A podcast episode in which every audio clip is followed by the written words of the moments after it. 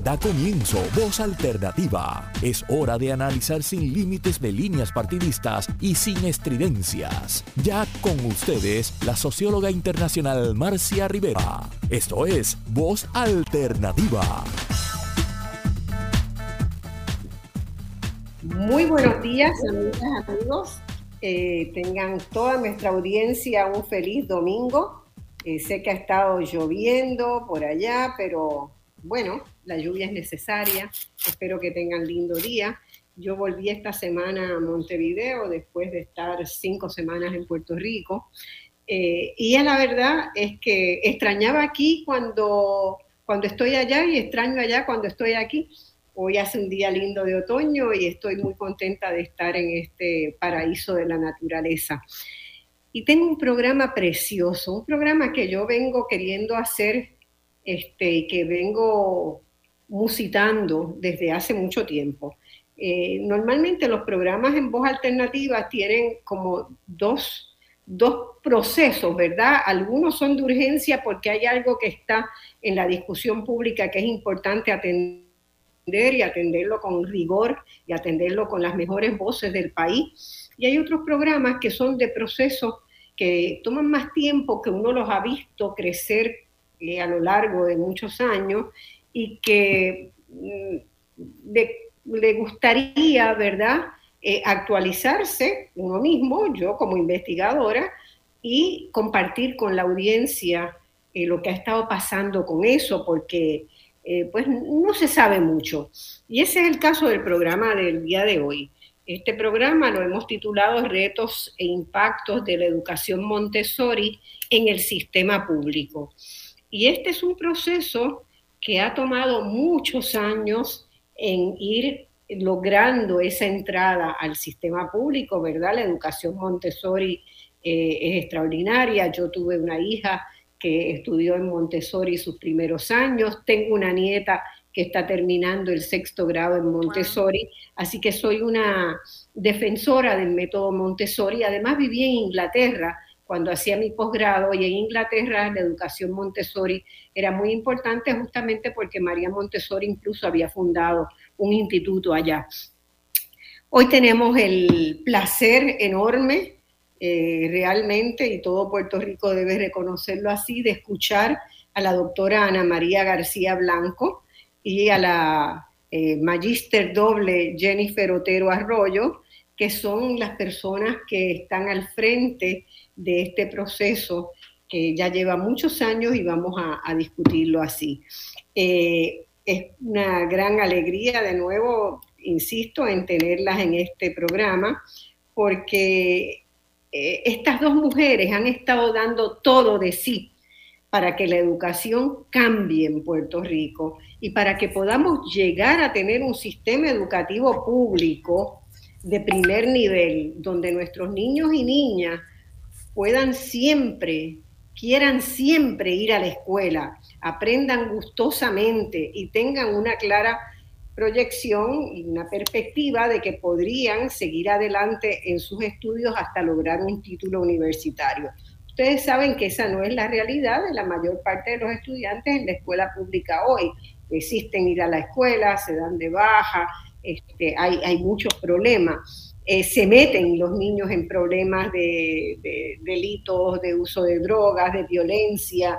Este, entonces, estas dos mujeres eh, han acometido esa, con, darle al país y contestar esa pregunta de si es posible que Puerto Rico pueda tener un sistema educativo eh, que donde lo que ha sido eh, la razón para desprestigiar la escuela no exista.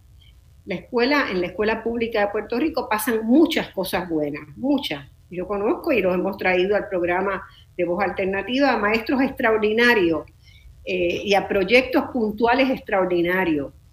Pero este proyecto que vamos, del que vamos a hablar hoy es bastante distinto porque se ha cocinado a fuego lento. Ustedes saben que a mí me gusta mucho la gastronomía, ¿verdad?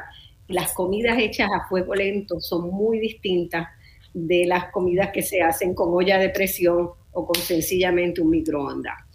Este es un proyecto que se ha cocinado a fuego lento. La doctora Ana María García Blanco, que es una de nuestras invitadas, es una muy destacada educadora puertorriqueña que se ha dado a una tarea que podríamos llamar quijotesca. ¿Verdad? Yo conozco sus esfuerzos y sus luchas desde hace mucho tiempo. Ella dice que desde antes de la guerra. Creo que tiene razón, porque un día Ana María llegó eh, tocando a las puertas de CEREP, un centro que habíamos montado en el año 71, y que mirando hacia atrás nos damos, me doy cuenta de que fue el primer centro de co-work que hubo en Puerto Rico. Ustedes saben de, ¿verdad? de esos espacios que se dividen ahora en oficinas y que hay, hay oficinas diversas. Pues Ana María llegó buscando un espacio físico para un proyecto que en ese momento iniciaba, que venía por esta, por esta línea, y con un gusto extraordinario eh, yo misma dejé mi oficina, que era la más grande, la oficina de la dirección, para dejársela a Ana María, que venía con, con otras compañeras a montar este proyecto educativo. Eh, eso estuvo allí unos, años, luego encontró otro espacio, luego siguió evolucionando su proyecto, pero siempre le tuve el ojo puesto, ¿verdad?, a esa, esa extraordinaria persona que es Ana María García Blanco, ese ser humano sensible, eh, decidido, que como decía mi abuela, a los sukusumuku iba adelantando paso a paso, paso a paso su, su visión, pero además siempre iba evaluando, siempre iba corrigiendo, siempre iba consultando. Entonces el modo de trabajar es un, modo eh, que ojalá todos los grandes proyectos en Puerto Rico pudieran tenerlo. Así que yo conozco la lucha que Ana María ha venido dando con, los equipos que ha ido formando a lo largo de ese 25, 30 años y puedo, puedo asegurar que estamos frente a una pionera y a una visionaria en el tema de formular una educación alternativa para nuestros niños y niñas. Eh, esa ideal que todo el mundo tiene en la cabeza de cómo debería ser la escuela, ella lo, ha madurado ya, ya está maduro, lo ha ido cocinando a fuego lento durante muchos años. Ana María se graduó de la Universidad de Harvard, donde completó sus estudios de bachillerato, maestría y doctorado, y regresó a Puerto Rico y junto a un grupo de padres y maestros el primer proyecto al que se lanzó, ¿verdad? Como proyecto transformador, fue recuperar, rescatar una escuela eh, pública en el barrio Juan Domingo de Guaynabo que llevaba tres años cerrada. Ustedes saben que ahora se han cerrado muchas escuelas. En aquel momento esa escuela de Juan Domingo se había cerrado porque había sido fuertemente atacada por el huracán este, Hugo y por este, había estado vandalizada y era un tremendo desafío, pero el empeño de Ana María con una comunidad que estaba eh, trabajando, digamos, desde las bases organizadas, lo logró. La, García, la doctora García Blanco estuvo 21 años en esa escuela dirigiéndola. Desde allí pudo demostrar que no solo la viabilidad de sus propuestas, o sea, demostró que sus propuestas eran viables, pero también demostró que había muchas ventajas en sus propuestas sobre lo que se estaba haciendo. Y, la escuela se convirtió en un experimento virtuoso, en un modelo para aumentar el aprovechamiento académico de los estudiantes, eh, redujo la deserción escolar, prácticamente la eliminó, erradicó la violencia de la escuela y de la comunidad porque trabajaban juntas y se convirtió en un modelo de educación para la paz y para potenciar la creatividad, los talentos, las habilidades que tienen todos los estudiantes y que muchas veces por los sistemas rígidos, eh, autoritarios, verticales que tenemos y de aprendizaje de memoria que no funcionan, pues no pueden desarrollarlo y pocas veces esto se ha logrado en el sistema público tradicional. Eh, ella nos va a hablar mucho más de, en esta conversación de lo que permitió la experiencia de Juan Domingo, pero entre otras cosas permitió hermanar a un grupo cada vez más grande de escuelas que estaban interesándose en el método que se utilizaba allí y eh, hasta que se dio la, la posibilidad, ¿verdad?, de ampliar esa base, pero había un problema y era que las certificaciones de maestro de Montessori había que hacerlas fuera de, fuera de Puerto Rico. Y ahí es donde el, la otra gran iniciativa de Ana María, el equipo que había ido formando, eh, va a atender esa necesidad que es a formar los maestros Montessori en Puerto Rico que necesitan un proceso de muchas certificaciones, no es meramente haberse graduado de un bachillerato tiene que tener una serie de certificaciones adecuadas a los niveles del sistema Montessori. Así que ahí se creó el Instituto este, de Nueva Escuela que permitió dar ese salto muy significativo para lograr el Departamento de Educación y establecer más escuelas Montessori. Eh, termino la presentación de la doctora García Blanco diciéndole que recientemente fue nombrada como asesora presidencial de excelencia en la educación este, por el presidente Biden y como integrante del comité de la Comisión Especial para la Erradicación de la Pobreza de Puerto Rico. El INE también ha sido muy reconocido eh, con premios por su labor, entre ellos por la Asociación de Acreditación Montessori, eh, con el premio Denis Shapiro por la innovación en educación Montessori, también por la American Montessori este, Society, con los premios de Living Legend y Championing Montessori in the Public Sector, y por la Casa Blanca como un bright spot para la educación hispana. Además, localmente, el INE recibió en 2017 el premio Tina Hills por su trayectoria y su extraordinaria labor social. Y tenemos también con nosotros a otra paladín, que es Jennifer Otero Arroyo. Jennifer Otero es guía Montessori. Desde hace 23 años trabaja con el proyecto de escuelas Montessori. Actualmente se desempeña como codirectora ejecutiva del Instituto Nueva Escuela y es la mano, así podemos hablar de manos de manos en este proyecto, pues una, una es este, Ana María y otra es Jennifer. Jennifer realizó en Puerto Rico su carrera universitaria para convertirse en maestra. Completó eh, su bachillerato y su maestría en educación preescolar en la Universidad de Puerto Rico, recinto de Río Piedra pero realizó también una segunda maestría en educación tecnológica en la Universidad de Sagrado Corazón y posee tres certificaciones Montessori de distintos niveles. Eh, uno lo, hizo en, en, la Universidad Central de Cataluña, otro lo hizo en el Centro de Adiestramiento Montessori para Maestros en Puerto Rico y el otro lo hizo en el Centro Montessori de Educación Montessori de Nueva York. Eh, incluimos entonces, este, esta, siempre nos gusta incluir, ¿verdad?, esta formación, porque es importante que confirmemos que Puerto Rico tiene tanto talento y tantas capacidades para hacer lo que tenemos que hacer. Y estas dos están haciendo mucho. Vamos a empezar con, con el diálogo con ella y dándoles la bienvenida muy afectuosa a ambas. Gracias, Marcia. Gracias a todos los que nos están escuchando honradas, honradas de estar aquí contigo.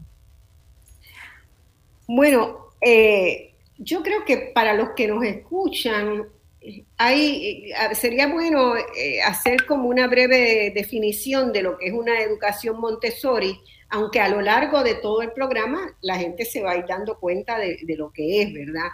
Pero mucha gente, y me pasó cuando mi hija estaba estudiando, en Escuela Montessori, cuando mi nieta estaba estudiando en Escuela Montessori, que mucha gente decía, ay, Montessori, eso es como, como una educación muy light, ¿verdad? Ahí los dejan jugar todo el tiempo y, y como que no, yo no sé si llegan a aprender matemáticas y ciencia y todo eso, ¿no sería mejor que la pusieras en, en otra escuela, ¿verdad? Eh, eso siempre está ese esa incomprensión de lo que es el método Montessori. Y yo mirando las cosas de ustedes, ustedes la definen como es un proceso que busca el pleno desarrollo intelectual, social, espiritual del niño o la niña o de los jóvenes, para que sean, y esto es lo más importante para mí, para que sean seres de razón, para que piensen por sí mismos, seres de voluntad para que lleven a cabo todos sus propósitos y de sentimientos nobles para que actúen con responsabilidad y solidaridad ante los otros seres humanos y también para que sean felices, como decía Osto. Es así.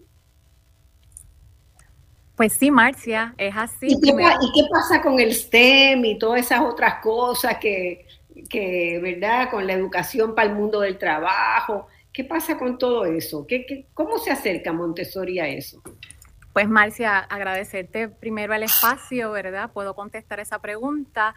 Eh, igual que dijiste, el método Montessori es un método que prepara a los seres humanos, la intención es preparar a, los seres humanos para la vida. Así que en este escenario escolar se da una serie de dinámicas, además de que el niño construye su conocimiento en el, eh, a, través del trabajo en el ambiente, eh, la filosofía aporta para que el niño practique su, integración a la sociedad. Así que eh, sí, el método Montessori persigue desarrollar seres humanos, sobre todo con una sólida formación académica y una gran calidad humana dentro de un ambiente escolar en donde se puedan practicar la libertad, pero una libertad con responsabilidad, y también durante el proceso educativo, pues los niños, ¿verdad? tener alegría en el proceso educativo, encontrar su felicidad. El ambiente Montessori está preparado para que puedan desarrollar tanto su potencial cognitivo, pero también su potencial físico, emocional y espiritual. Deseamos que los adultos que salgan de, ¿verdad? de, esta metodología puedan integrarse a la sociedad siendo conscientes de sí mismos como seres humanos, pero también del entorno, ¿no? El que, el que somos responsables de cuidar. Así que desde mi experiencia como maestra Montessori en Juan Ponce de León, estuve, tuve la gran oportunidad y la bendición de estar alrededor de 10 años como maestra elemental, así que desde ahí tomábamos muy en serio eh, ese niño y esa niña que teníamos de frente. No era light tener los seres humanos en formación. Nosotros somos custodios de ese proceso de enseñanza y aprendizaje. Y creemos firmemente que el método Montessori eh, podía tener este balance entre un excelente currículo académico, pero también una expectativa bien alta de ese ser humano que queríamos que liderara nuestro país. Así que como maestras y, maestros de un Montessori en escuela pública teníamos esa responsabilidad, tenemos esa responsabilidad y la tomamos muy en serio. Y en otras cosas que he leído este, de ustedes, también hacen mucho énfasis en el sustento real de la ciencia, ¿verdad? Eh, de la investigación científica. Eh, no de reproducir mitos, no de reproducir visiones que no están sustentadas en la ciencia. Y yo eh, escuché un día, estoy en, una conversación un día con dos niñas, una que era de, de, una escuela Montessori y otra que era de una escuela, de un colegio privado, y estaban discutiendo sobre la, cómo se fundó el mundo, ¿verdad? Eh, entonces, bueno, una niña argumentaba muy firmemente que Dios había creado el mundo y explicaba la teoría de la creación, ¿verdad? Y la otra decía, pero ustedes no estudiaron del Big Bang. y entonces, ustedes no estudiaron del Big Bang porque, fíjate, el Big Bang nos ayuda a entender y explicar y la de Montessori pudo dar una conferencia del Big Bang de la cual yo aprendí muchísimo. ¿Verdad? Entonces, bueno, la otra respondió, yo sé ya lo que pasó, Dios ordenó el Big Bang. Dios ordenó que ocurriera el Big Bang. Y se pusieron de acuerdo, cada una con su interpretación, ¿verdad?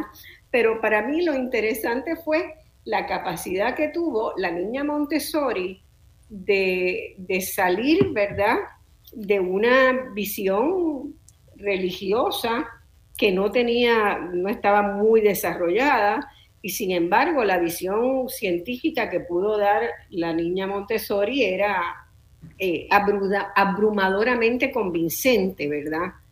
Este, y, la importancia, por ejemplo, que le daba a, entender la evolución de las especies.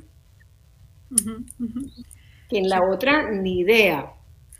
Marcia, tú, tú, mencionaste varias cosas. Yo creo como Jennifer que Montessori es lo opuesto al light. O sea, Montessori es profundo. Eh, como te describe Jennifer, eh, la metodología basada en la ciencia del desarrollo em, y la preparación de ese ambiente está cada cosa, cada, cada cosa que tú ves en el ambiente, cada, cada material, cada presentación, cada acto tiene un propósito para esa formación del ser humano.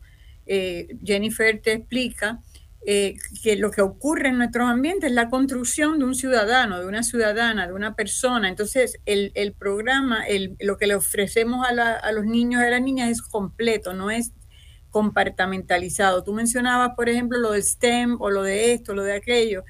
Montessori no compartamentaliza el conocimiento, provee el mundo para que el niño y la niña lo descubra y en ese proceso ordenado, estructurado, disciplinado, eh, con mucha libertad, que es donde se da la libertad, la libertad se da dentro del orden y la disciplina, no, no fuera de, ahí se construye la, la, persona, ¿no? Se construye ese niño y niña en, algo completo, no es, no es compartamentalizado. Yo creo que esa es una de las grandes diferencias entre los dos proyectos.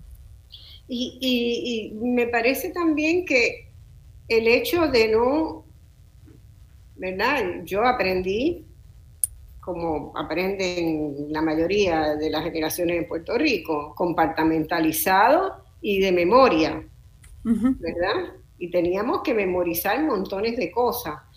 Pero yo siempre me preguntaba, un tiempo después, si eso que me aprendí de memoria me iba a durar. A mí desde niña me gustaba más que me explicaran, ¿verdad? Poder tener acceso a, a entender el problema, no meramente a decir hay un problema y me memorizo la solución. Sí, entonces eso en Montessori he visto, ¿verdad? Que es la, es la base de todo. Claro. Sí, este, la filosofía y la metodología, sobre todo la metodología y la presentación de ese currículo, se da desde lo concreto al abstracto. Así que siempre hay, el niño tiene la oportunidad de, de, pasar por una experiencia concreta o de lo conocido a lo desconocido para, poderse, para poder seguir montando su conocimiento de acuerdo a la experiencia, ¿no? También, como dices, Marcia, no, no solamente en la educación tradicional, casi siempre basamos el aprendizaje del niño y lo medimos por ese producto. Montessori le da importancia al proceso más que el producto. Es garantizar que cada niño a su manera, porque también los estilos de aprendizaje son tomados en consideración a su manera pueda construir el camino a ese nuevo concepto. Y entonces eso se da de, de, muchas maneras, a veces individual, a veces acompañado por tu compañero, a veces de adulto a niño, pero muchas veces de niño a niño, ¿no? En los ambientes Montessori, eh, diferente a como todos nosotros aprendimos, eh, no está ese maestro compartiendo el conocimiento, el conocimiento se da en esa búsqueda, en esa investigación, en esa libertad para poder entender que hay muchas maneras de poder llegar a un mismo resultado. Y a veces la multiedad, que es como está configurado el ambiente Montessori, eh, te permite que de niño a niño también se puedan acompañar en esa construcción de conocimiento. Así que el maestro no es el único responsable de que la dinámica educativa se dé en el ambiente Montessori. Y esa es una de las grandes maravillas que ofrece el método. Y, es un proceso, Marcia, bien, bien estructurado para el desarrollo de la inteligencia del niño y de la niña. Y eso para nosotros es bien, es bien importante. Es como un gimnasio, ¿no? El niño y la niña eh, desarrollan su inteligencia en la medida que la van eh, utilizando, en, que van interactuando. Y Jennifer te presenta dos planos y importantes que son profundos, son muy profundos. Uno es ese desarrollo de la inteligencia que te lleva a ti a poder tener esa mente crítica que tú hablas, eh, Marcia, de tu poder pensar por ti misma, por ti mismo. Pero también es ese otro baile que te describe Jennifer, de que no es una carrera para tú ser el más inteligente, sino es una, es una, es una creación de comunidad de aprendizaje. Todos estamos aprendiendo juntas y juntos y hay un código de honor por el cual nos, nos, conducimos en esos ambientes. Por eso cuando tú entras a los ambientes Montessori, tú dices, wow, esto es un nuevo país, esto es, un nuevo, esto es una nueva forma de convivir, de, aprender, igual que la niña y el niño desarrolla su inteligencia a través de sus manos, tocando los materiales maravillosos que heredamos de, de esta doctora Montessori. Eh, también absorbe en a través de su vida, de, de todo su sentido, Marcia, lo que después vamos a llamar la educación de la paz, el, respeto al otro, el respeto al ambiente. O sea, el, ambiente Montessori no es light, es muy profundo eh, en, todos estos renglones y ve el desarrollo de la persona como algo completo, no, no en pedacitos. Ahora vamos a enseñar valores. No, nosotros los valores se enseñan conviviendo mientras estamos aprendiendo, porque son, eh, son sitios profundamente eh, académicos, científicos. Los niños están descubriendo continuamente el lenguaje, la ciencia, el arte. O sea, es, una, es, una, es, una, es un taller de conocimiento y al mismo tiempo de crear una nueva forma de relacionarnos. Y fíjate que una de las cosas que yo encuentro más interesante eh, es que el ambiente Montessori no genera estrés en los niños y todas las investigaciones que se han hecho, en, eh, sobre todo en el Centro de Estudios del Niño de Harvard, justamente, desde el 2008 para acá, muestran cómo el estrés que llega a ser, particularmente en las familias pobres, en las comunidades eh, pobres que tienen problemas de violencia, que tienen problemas de serios de convivencia, de escasez de recursos, eh, se producen unos niveles de estrés en los niños que es particularmente importante en las primeras etapas del desarrollo, ¿verdad? Ya cuando esos niños llegan a los ocho años, ya sus cerebros han tenido unos impactos muy negativos eh, y si la escuela muchas veces por tener un modelo que es competitivo, que es un modelo, ¿verdad?,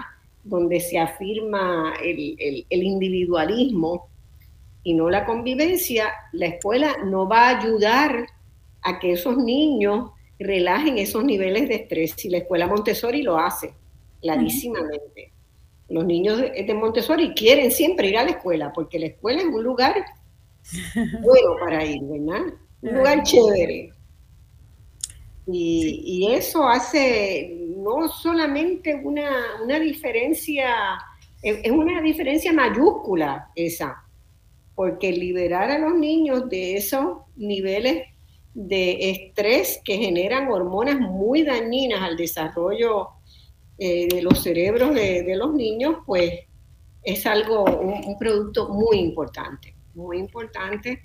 Y yo, pues, que estoy estudiando eso desde hace ya bastante tiempo, eh, considero que si la escuela Montessori puede, puede ir ocupando cada vez más espacio como modelo de enseñanza, tanto en el sector público como en el privado, vamos a tener una mejor ciudadanía.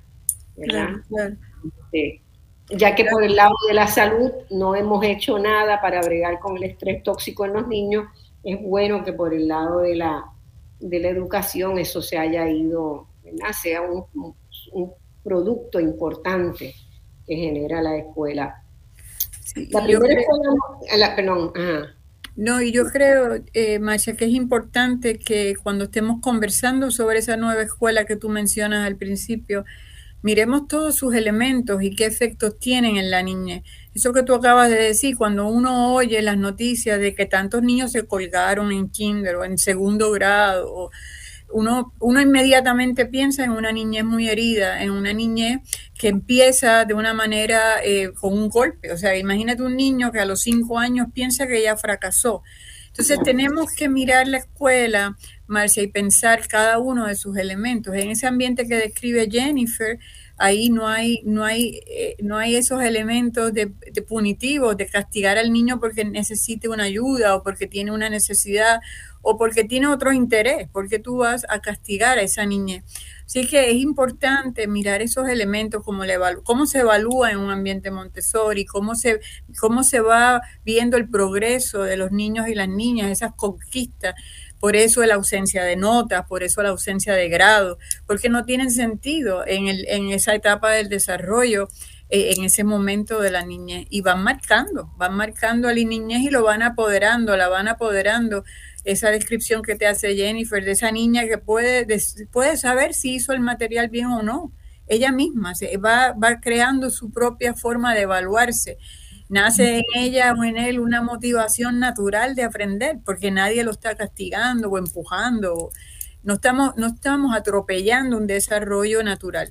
Y yo creo que, que, sí, yo creo que como, como país, como mundo, ¿verdad? Y como tú bien dices, no solamente la escuela pública, sino la privada, donde también se atropella mucho a la niñez eh, y se le ponen unos estresores a los niños terribles. O sea, ya hay, ahora hay exámenes para entrar a primer grado en escuelas. O sea, eh, cuando uno piensa eso bien, dice, pero esto es absurdo que estamos haciendo con nuestra niñez.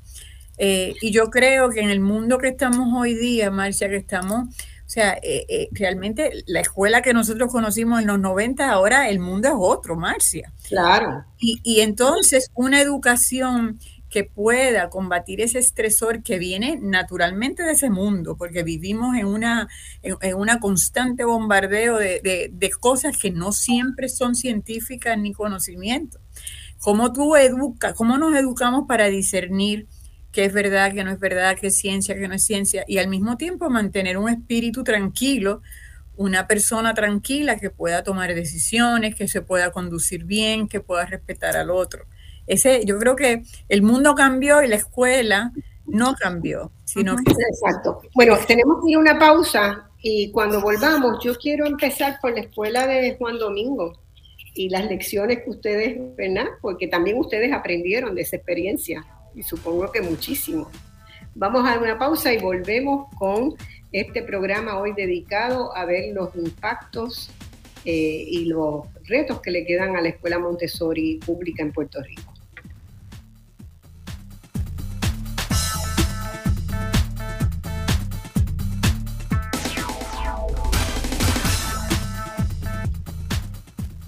Bueno, amigas y amigos, yo soy Marcia Rivera y estoy con dos extraordinarias invitadas en el día de hoy, dos educadoras que el país necesita conocer más y reconocer más por el trabajo extraordinario que están haciendo.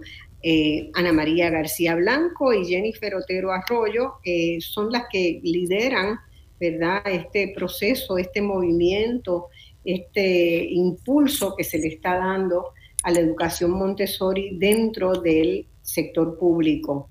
Y comenzamos definiendo un poco los objetivos de la educación Montessori, que los, hemos, los iremos desgranando a través del programa. Pero yo quería empezar por donde ellas empezaron. La primera escuela Montessori pública en Puerto Rico, que fue la Juan Ponce de León, ubicada en el barrio de Juan Domingo, en Guaynabo, donde ya había una lucha, Juan Domingo fuerte, eh, contra eh, toda una teoría, ¿verdad? y en otros barrios de Guaynabo también se estaba dando, de que había el interés de sustituir esos barrios para construir unas viviendas más caras que pagaban más impuestos al municipio y que el municipio pudiera mostrar. Ese era como el escenario que yo recuerdo, ¿verdad? De cuando eh, eh, ustedes toman la Juan Ponce de León con el movimiento ¿verdad? social que había ya en el, en el barrio, eh, una escuela totalmente destruida.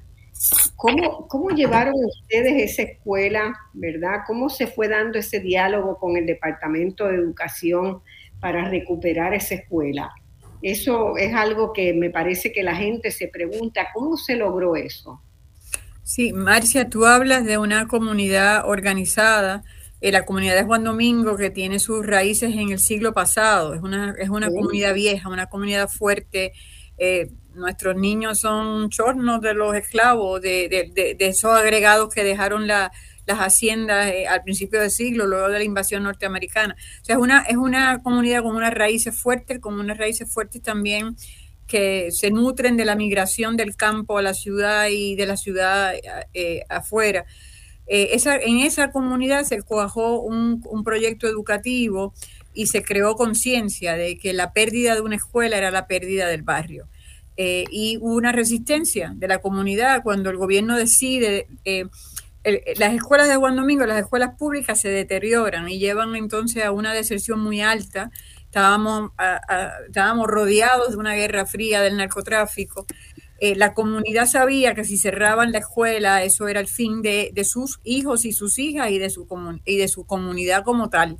Así que había una conciencia de sobrevivir, Marcia, que nos dio mucha fuerza. La escuela se cerró en el 1987 y hubo una lucha casa por casa, una organización comunitaria muy fuerte. Eh, y, luego una presencia pública, ¿no? Eh, donde se le presenta al gobierno una propuesta de abrir la escuela, eh, de abrir la escuela que había cerrado.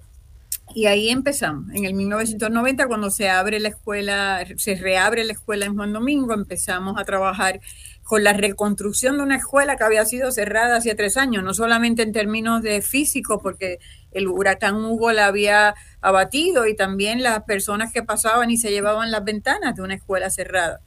Eh, sino que también reconstruirla por dentro, Marcia, porque era una escuela que venía de una comunidad en donde la deserción escolar era altísima, sobre el 40%, así que teníamos varias generaciones, varios grupos de jóvenes. Eh, así que la, presión, la presión eh, pública que se logró hacer de esa comunidad consistente, porque nos, tardamos tres años en abrir la escuela, eh, fue bien importante. Así que el primer diálogo con el departamento fue una comunidad reclamando su derecho a una escuela pública. Luego esa relación empieza a cambiar. En el 1992 nos, da, nos hace un beneficio muy grande la aprobación de la escuela, de la ley de la escuela de la comunidad, que entonces era la ley 18, que después se transformó en, otro, en otra ley. Esa, esa, esa, esa ley de la escuela de la comunidad eh, que le dio autonomía a la, a la escuela para, como, como colectividad para tomar decisiones, nos abrió una puerta a nosotros, Marcia el barrio, eh, en el barrio había personas que trabajaban en una escuela al otro lado de la carretera, que era una escuela pública Montessori, eh, y empezaron a ver esa escuela como un modelo para nuestros niños de la comunidad. Eh, así que se estaba cuajando en la, en la escuela una conversación sobre pedagogía, que cuál es la mejor escuela, cuál es cuál es la mejor forma de enseñarle a nuestros niños, cosa de no volver a repetir la historia de aquella escuela que había fracasado a la comunidad. Eh, después de la ley de la después de la ley en 1992 de la ley de la escuela de la comunidad hubo un cambio en donde entonces la escuela se posiciona como una escuela especial dentro del departamento de educación. Y así fuimos eh, Marcia abriendo camino dentro de una burocracia muy grande dentro de un sistema muy centralizado hasta llegar a la unidad de escuelas especializadas que yo sé que ahorita vamos a conversar un poco sobre ello. Y luego poco a poco nos fuimos convirtiendo en un modelo montessoriano dentro de un sistema educativo que era distinto al Montessori. Así pero, que el, departamento por lo menos reconocía eh, los maestros, los pagaba en términos administrativos para que la gente sepa. El logro de la escuela, el logro, y es interesante porque eh, esa, Jennifer y yo hablábamos que esa historia de Juan Domingo, Marcia, se ha, repetido muchas veces desde el 1990 hasta ahora en muchas comunidades. Eh, el gran logro de la escuela fue, el gran logro de la comunidad fue lograr que el departamento la reconociera como escuela pública, que nos otorgara lo que hoy día entendemos mejor, que es un código eh, que nos hace ser parte de una estructura de gobierno del Departamento de Educación todos nuestros maestros, todo el personal, el comedor, todo era, eh, todo era del Departamento de Educación y es del Departamento de Educación. Es una escuela pública. Este, eso es muy interesante porque hay, ¿verdad? En términos legales, el sistema en Puerto Rico para, para nuestro bien, ¿verdad? Porque hay cosas interesantes, ¿verdad? Se ha movido a reconocer más la autonomía de las escuelas para desarrollar sus currículos y sus materiales. Y eso, pues, ha sido aprovechado, bien aprovechado por ustedes. que han podido ir ganando adeptos, ¿verdad?, a un sistema pedagógico que de lejos supera el sistema tradicional. Eh, yo, encuentro mucha sabiduría estratégica en, cómo ustedes se han acercado, ¿verdad?, a relacionarse con el Departamento de Educación, que es una de las entidades probablemente más, más este, odiadas en el país o más este, criticadas, para no decirlo, en el país. Sin embargo, ustedes han logrado eh, llegar a acuerdos que son bien importantes para el objetivo de aumentar el número de escuelas que, que cambien a ese método pedagógico. Y además ir formando para que eso ocurra. Claro, Marcia, yo creo que tiene mucho que ver con la metodología de trabajo que se usó, con la metodología de trabajo que aprendimos con el barrio, con el primer barrio, con la primera comunidad de Juan Domingo. Eh, ese, esa metodología que sale, que hoy día le llamamos el modelo de la transformación escolar, eh, fue, ha sido esencial para eso que tú dices. O sea, esa sabiduría estratégica nace de una colectividad. Yo creo que nosotros le llamamos el triángulo. Eh, nosotros hablamos de la ciencia. Es bien importante, tener la ciencia a favor nuestro ha sido bien importante, porque funciona, porque funciona para los niños, para la familia. Entonces, eh, ahí eh, eso nada más te da una fuerza. Y para el país, porque el país no puede seguir viviendo a espaldas de la ciencia. Así que tenemos ese aliado, Marcia, ¿no? Y yo creo que eh, eso está vinculado a, otra, a otro gran principio del modelo, que es la colectividad, la gobernanza compartida, ese gobierno horizontal de la escuela en donde el magisterio puede reunirse a conversar sobre pedagogía y tomar decisiones. Marcia, una de, una de, los, una de las cosas que tenemos que corregir en Puerto Rico es que el magisterio no, no es el, cuerpo, la colectividad que toma decisiones de educación. Son las personas que están preparadas en educación, pero no son las que toman las decisiones en el campo de la educación, sino que reciben las decisiones de mucha gente que muchas veces no son educadores ni conocedores de la niñez y la juventud. Así que ahí tenemos dos elementos fuertes, tenemos la ciencia y tenemos un magisterio pensando juntos, pensando, eh, construyendo una realidad eh, educativa. Eso, es la democracia en el salón de clase. Y la democracia en el sistema dentro de la escuela, ¿verdad? Correcto. Puesta en operación. Y el tercer es autoritario. El modelo tradicional es autoritario que filtra decisiones de la cúpula hacia abajo. Exacto. Correcto. Se, se, se sustituye esa pirámide, eh, Marcia, por una mesa redonda de trabajo basado en un código de honor, de sana convivencia y basado en la ciencia. No tomamos decisiones a lo loco. Primero tomamos decisiones pensando en el bien común y siempre la pregunta es la misma, ¿qué es mejor para la niñez? ¿Qué es mejor para el joven? Eh, y, qué dice la ciencia, qué nos dice la ciencia sobre esto.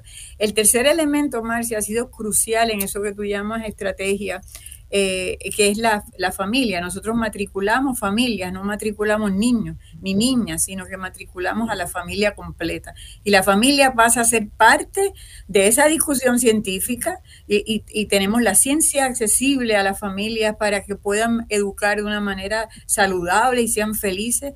Eh, son parte de ese gobierno y toman decisiones con, la, con las maestras, con los directores, las directores de las escuelas, eh, y tienen la ayuda necesaria para poder llevar a cabo su tarea de ser madres y padres, Marcia, que es una de las tareas más difíciles que hay sobre la paz de la tierra en este momento. Así que ese triángulo entre la familia organizada, la familia como parte del corazón del proyecto, la pedagogía basada en la ciencia, la metodología basada en la ciencia, ese magisterio efervescente, conversando, aprendiendo, leyendo, discutiendo, tomando decisiones sabias. Yo creo que esos tres elementos nos han dado mucha fuerza cuando, nos, eh, cuando tenemos que movernos a la, a la estructura de gobierno y decirle, mira, esto funciona, esto es así, esto es lo que quiere la comunidad. Y la voz comunitaria, la voz de la comunidad ha sido esencial eh, en este proceso. A mí me parece que es interesante que de, de este movimiento ha nacido un grupo de familias que se llama a sí mismo Montessori para Todos. Marcia, y es un grupo de madres y padres que ha, protegido el proyecto a través de la historia, desde, la, desde 4, 5, 6 hasta ahora, que hay, estamos llegando a casi 60 escuelas ese grupo de familias es el que acoge, es el que mueve, es el que argumenta. Me parece que ha sido bien interesante cómo esa población... y que ponen una presión sobre el departamento también, ¿verdad? Este, ustedes eh, vienen con un, con un ejército de paz. De paz. un ejército de paz de padres que realmente quieren la paz y quieren otra educación para sus hijos.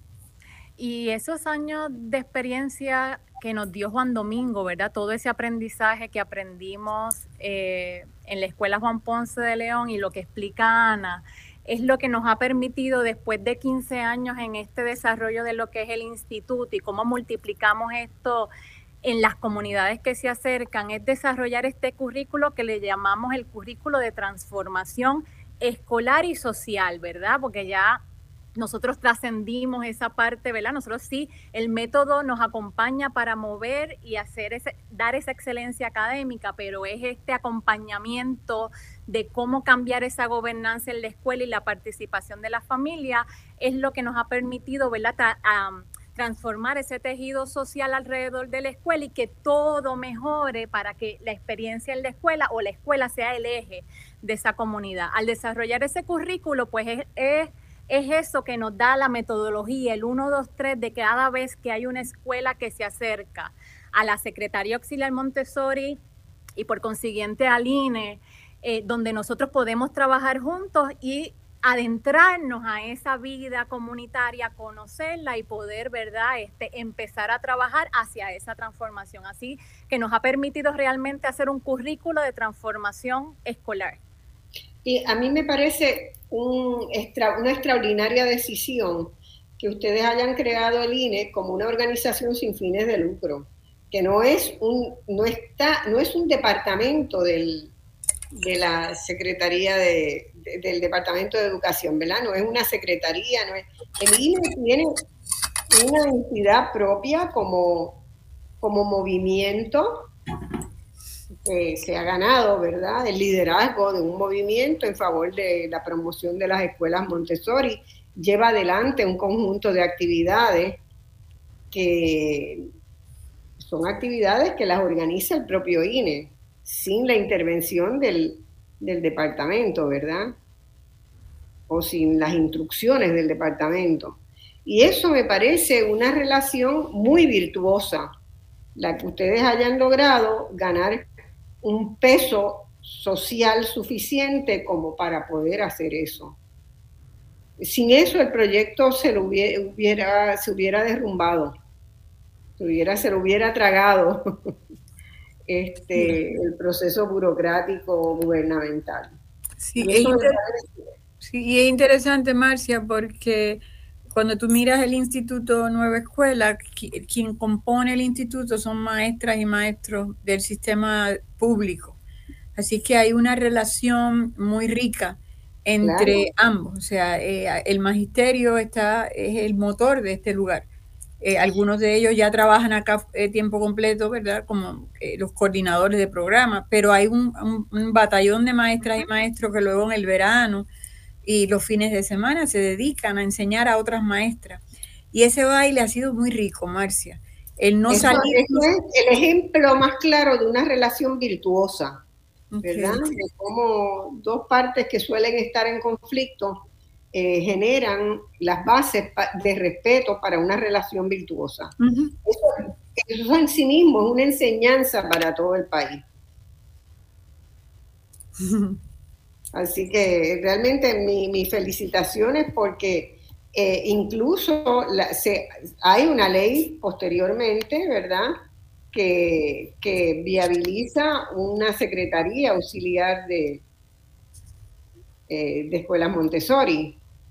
Correcto, Marcia. Este, hay, hay, hay tres cosas que han sucedido en el tiempo, sobre todo eh, porque ha habido un movimiento de familias, un movimiento de, estos padres y madres que desean eh, el Montessori como educación para sus hijos, que han empujado, ¿verdad? Este, a nivel gobierno todos estos logros.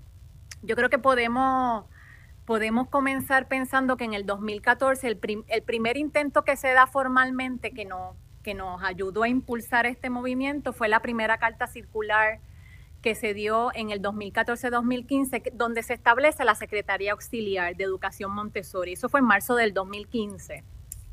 Cuando se, cuando se integra esta Secretaría Auxiliar, que a nivel mundial es, es el único de Puerto Rico, tiene el único departamento, el único departamento de educación que tiene una secretaría que atiende especialmente a las escuelas públicas Montessori. Eso es un logro mayor.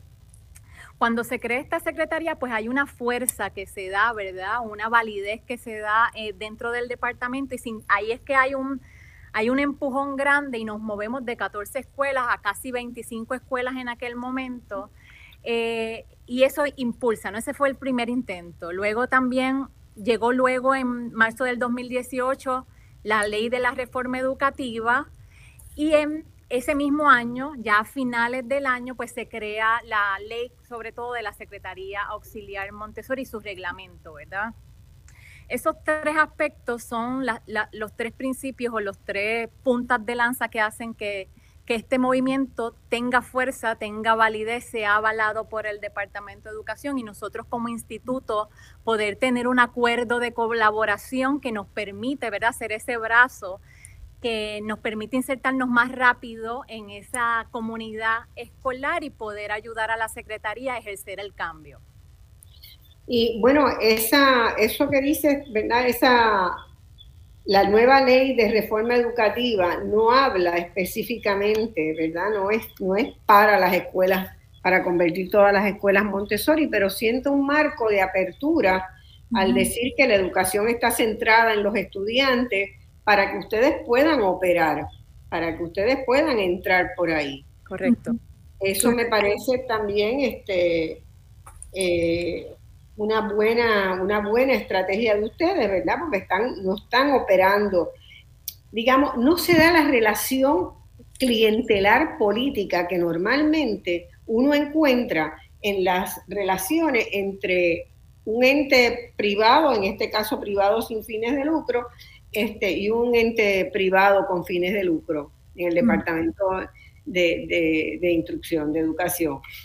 Eh, ustedes están, hicieron un buen, un buen este, bypass, si se quiere decir, para trabajar dentro de los aspectos de la ley que reconocen la necesidad de centrar la educación en los estudiantes y ustedes tienen una propuesta de cómo hacerlo.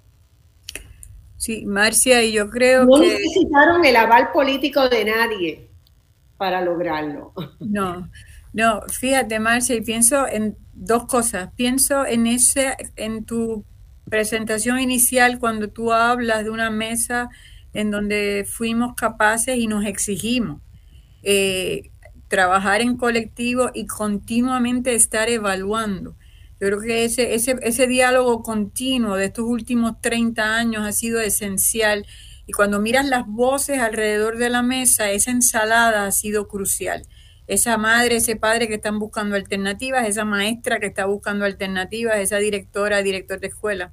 Hay un fenómeno, en marcha, un principio muy importante, yo creo, eh, que es cómo este proceso reconstruye tejidos sociales porque esa metodología te lleva a la reconstrucción de las relaciones humanas, de la confianza, del trabajo eh, bien hecho juntos y juntas, de la vara alta.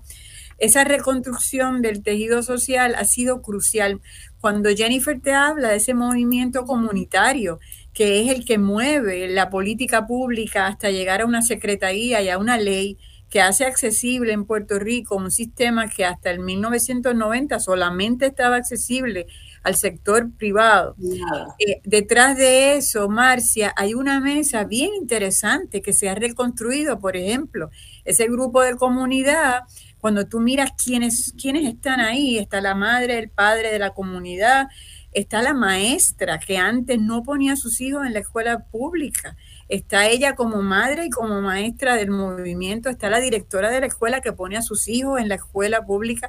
No sé si me explico, Marcia, ha habido un, fenómeno de reconstrucción que de golpe trabaja eh, contra, por ejemplo, uno de los grandes males que tenemos de división, que es esa segregación social tan grande que ha establecido la escuela privada versus la pública. En estas comunidades se dan unas ensaladas, una, una reconstrucción de esa, de esa sociedad que ha sido esencial para eso que tú llamas una estrategia sabia. Porque de esa, colectividad es que sale esa sabiduría que tú reconoces. Escuchándolas también pienso que ustedes eh, han hecho el programa más importante de educación de adultos que se ha hecho en Puerto Rico en muchos años, porque han ido formando también a los padres en lo que en todos los problemas que tiene el quehacer de la enseñanza-aprendizaje. Eh, no sé si hay otro país donde, donde eso se haya dado, donde eso se haya hecho, porque normalmente los programas de educación de adultos son programas tradicionales también, con las mismas visiones verticales que todos los sistemas educativos este, del establishment tienen, ¿no? Y ustedes han hecho una labor extraordinaria de también, a la vez que forman a los niños, están formando padres con capacidad crítica, con capacidad analítica, con saber argumentar en favor de, sus intereses y de sus necesidades. ¿verdad? Es un programa de formación de ciudadanía, lo que también han hecho. Te lo dejo ahí para que lo piensen un rato. a veces uno no se da cuenta, ¿verdad?, de los impactos que tienen las cosas que, que uno hace pero sí tiene todas las características de un extraordinario programa de, formación ciudadana también al, trabajar con los padres. Tenemos que ir a la próxima pausa, volvemos con ustedes en un minuto con este interesante programa sobre el, el sistema Montessori y cómo se ha ido incorporando en la educación Montessori en el sistema público.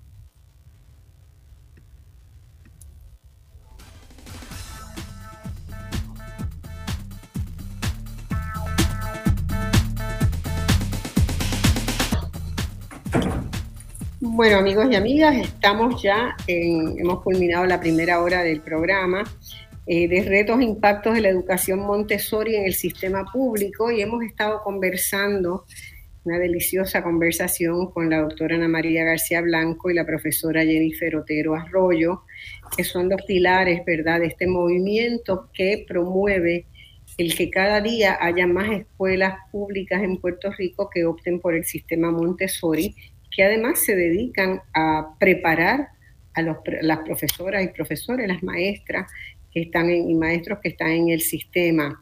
Eh, vamos ahora, me gustaría eh, ver, ya tengo una idea más clara, ¿verdad? de cómo se coordina con el Departamento de, Educación y cómo se ha hecho la transición de una escuela tradicional al método Montessori.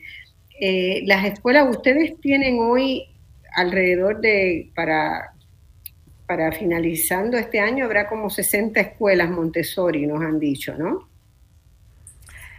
Sí, Marcia, correcto. Nosotros finalizando este año ya tenemos adscritas al proyecto 60 escuelas Montessori. Nosotros proyectamos trabajar en 100 escuelas para el 2025, ¿verdad? Es una, una meta que tenemos, la visión. Nosotros nos concentramos ahora mismo, ¿verdad? El, el, INE empezó su movimiento en el, en el área metro, luego nos fuimos ¿verdad? moviéndonos hacia el centro y al este. Actualmente estamos conquistando las escuelas del oeste, es una meta muy, muy, personal del INE que teníamos poder llegar hacia esas escuelas públicas que están en el oeste. Así que tenemos un movimiento que le llamamos el, el movimiento del INE del oeste en donde estamos trabajando con escuelas eh, como Aguada, como Lajas, que estamos rescatando escuelas que están que estaban en desuso y estamos volviéndolas a abrir para el servicio de la comunidad. Eso eh, nos hace sumamente felices. Eh, este movimiento se ha dado a través de, del acercamiento también de los líderes como los alcaldes, que también han tocado las puertas para que eh, podamos colaborar en este proceso. Las escuelas como Aguada se nos han quedado pequeñas.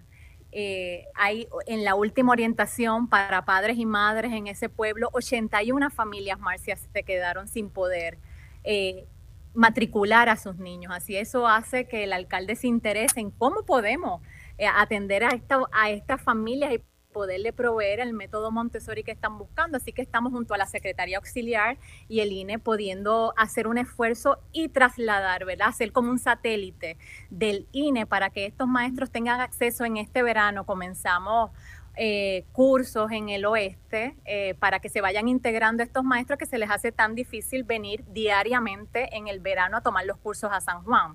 Así que estamos moviendo nuestras redes allá. O sea, eh, para tenerlo claro, una escuela puede, los maestros de una escuela pueden interesarse en ir cambiando al método Montessori y los contactan a ustedes. Pero también ustedes tienen los ojos eh, abusados para identificar escuelas que han sido cerradas y que sus comunidades consideran que sería importante tener abiertas. Y ahí entran con el método Montessori de una, ¿no?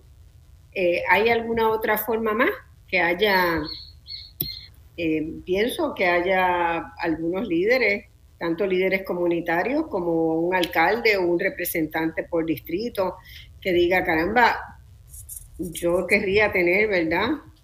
Eh, algunas de estas escuelas en mi distrito porque es importante, un proyecto muy exitoso. ¿Hay alguna otra forma más en que, en que se acerquen ustedes a las escuelas o los maestros a ustedes. Sí, Marcia, es interesante porque yo creo que la búsqueda de una buena escuela está sobre la mesa, eh, sobre muchas mesas en Puerto Rico. Eh, eh, cuando tú hablas de que tenemos los ojos en las escuelas cerradas, es interesante, la, comunidad tiene los ojos en sus escuelas y está aprendiendo también de otras experiencias. En los últimos años hemos podido acompañar comunidades que suben esa escalera y nos dicen, nos cerraron la escuela del campo, nuestros nenes no tienen escuela. Y es interesante, hay gente que llega aquí buscando ese apoyo para abrir su escuela, conocen Montessori, se enamoran de Montessori y la abren y es Montessori, como nos pasó en Ciales, como pasó en Patillas, como pasó en Vieque eh, y en otras instancias, ¿no? O sea que, que es interesante cómo Montessori eh, se de pronto está en medio de una, de una conversación del país de aquellas escuelas que se cerraron y son necesarias y cómo se abren y de, y de, golpe entonces piden que sea una metodología montessoriana. Así que eso se está dando, como dice Por el buen trabajo que han hecho ustedes con los padres que son reproductores de información, ¿verdad? Este, todos esos padres con quienes han trabajado ustedes están reproduciendo información de la importancia de Montessori y tienen que haber visto los cambios en sus hijos también. Se está dando un fenómeno, Marcia, bien interesante, nuevo para nosotras, que es que también llaman un grupo de familias o llaman un grupo de comunidad, llaman un grupo de maestras. Muchos maestros llaman a pedir eh, apoyo para transformar sus escuelas pero también ahora están llamando alcaldes. Nos hemos encontrado con alcaldes, con el, alcalde de Cuamo, Tuabaja, Vieques, Comerío, Aguada, que están empezando, Marcia, a pensar sus pueblos como un sistema, como, una, como un sistema, como un sistema educativo en sí mismo. ¿Cuál es el ecosistema de Cuamo? ¿Cuál es el ecosistema? Entonces, como dice Jennifer, tenemos conversaciones maravillosas con alcaldes, con líderes comunitarias, comunitarios, conversando sobre, ok, ¿dónde están nuestras escuelas? ¿Dónde hacen falta? ¿Dónde están los niños? ¿Dónde vamos a transformar? ¿Dónde vamos a abrir? Y es maravilloso, Marcia, esa conversación oh, cerca de la tierra. lo entiendo, lo entiendo. Tengo, tengo una, un, una, un problema que se avisora y es que el INE va a tener que crecer en términos de los recursos con que tiene para darle cabida a ese proceso, ¿verdad? Porque no es que alguien venga y te diga y tú agarras el teléfono y le dices al secretario de Educación, mire, tengo otra escuela, de páseme el dinero para poder empezar ahí. Eso yo sé que no es así. No, es así y no será así por mucho tiempo. Por lo tanto, es el INE quien va a tener ahora mismo tienen, detectaron la necesidad de dar los cursos de certificaciones en el oeste. Pues eso es recursos que tiene que conseguir el INE. Claro. Eh, eh, digamos, ustedes van a ser víctimas de su propio crecimiento y el continuarlo y estabilizarlo va a depender de que toda la sociedad de Puerto Rico, y lo digo bien en serio, apoye al INE. Apoye al INE. Que los empresarios que nos están escuchando digan, caramba, este es un lugar a donde yo tengo que, que apoyar que la gente pueda hacer un voluntariado y decir, yo tengo tantas horas de trabajo y voy a apoyar al INE para que puedan dar servicios en el oeste o para que puedan dar servicios en el sur o en las áreas a las que no han llegado. ¿Por qué? Porque están siendo víctimas ustedes de su propio éxito. Y el éxito va a necesitar, ¿verdad?, un desarrollo y ese desarrollo tiene que darse, no se va a dar inmediatamente por el departamento. Por el departamento le van a dar el, el, probablemente, con toda probabilidad, le van a decir, sí, pueden trabajar en esa escuela, pero yo no tengo más plata. Sí, sí. Sí, eh, Marcia, interesante porque yo creo que se está dando como a diferentes niveles. Nosotros no le llamamos ser víctimas de, pero le llamamos buenos problemas. Nosotros decimos, tenemos, un buen problema. Exactamente, me lo inventé yo ahora. Sí, no, no, sí, sí. Buenos problemas, están saliendo los buenos problemas, pero los buenos problemas necesitan, ¿verdad?, que el INE como institución se expanda mucho más. Claro, eh, claro. Conseguir que tenga recursos para dar respuesta a las necesidades que las comunidades les están expresando y que son reales y que tienen una base sólida para decir, yo también tengo derecho a tener una buena calidad de educación para mis hijos.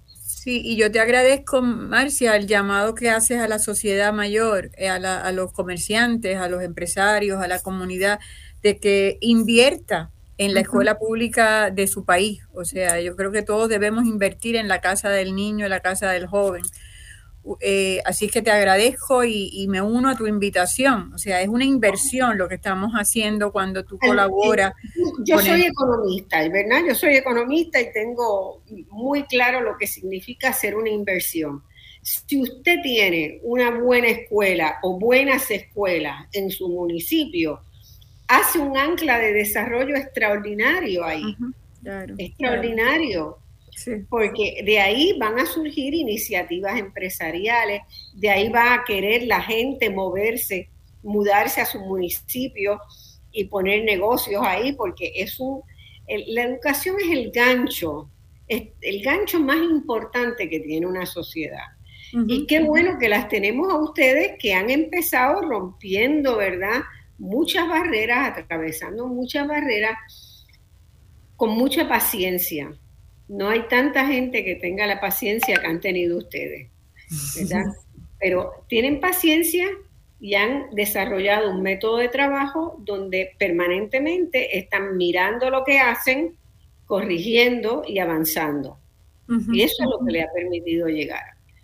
Y eso es, eso es lo que a cualquier, en cualquier proyecto de desarrollo uno tiene que mirar el proceso es más importante que el resultado. Claro. Desde los deportes hasta e, en todo lo que uno quiere eh, transformar, ¿verdad? Tiene que cuidar mucho el proceso en cómo se hace. No es lo mismo lograr un crecimiento económico con una estrategia de crecimiento como se ha hecho en Puerto Rico, ¿verdad? En los últimos 30, 40 años, de invitación a empresas que vienen a lograr un resultado económico de crecimiento con empresas que trabajan desde lo local hacia lo internacional. No es lo mismo. La calidad del proceso es lo que te va a decir la sostenibilidad de los resultados. Ustedes están haciendo que ese proyecto dure y sea para siempre y no se lo puedan comer los los partidos políticos que vengan o no vengan, ¿verdad? Porque la calidad del proceso la han cuidado mucho.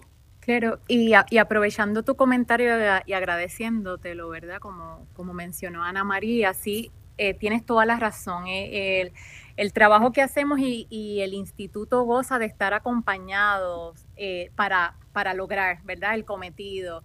Así que eh, gracias a eso contamos con alianzas, eh, con organizaciones, con empresas, con individuos que creen en la escuela pública de nuestro país.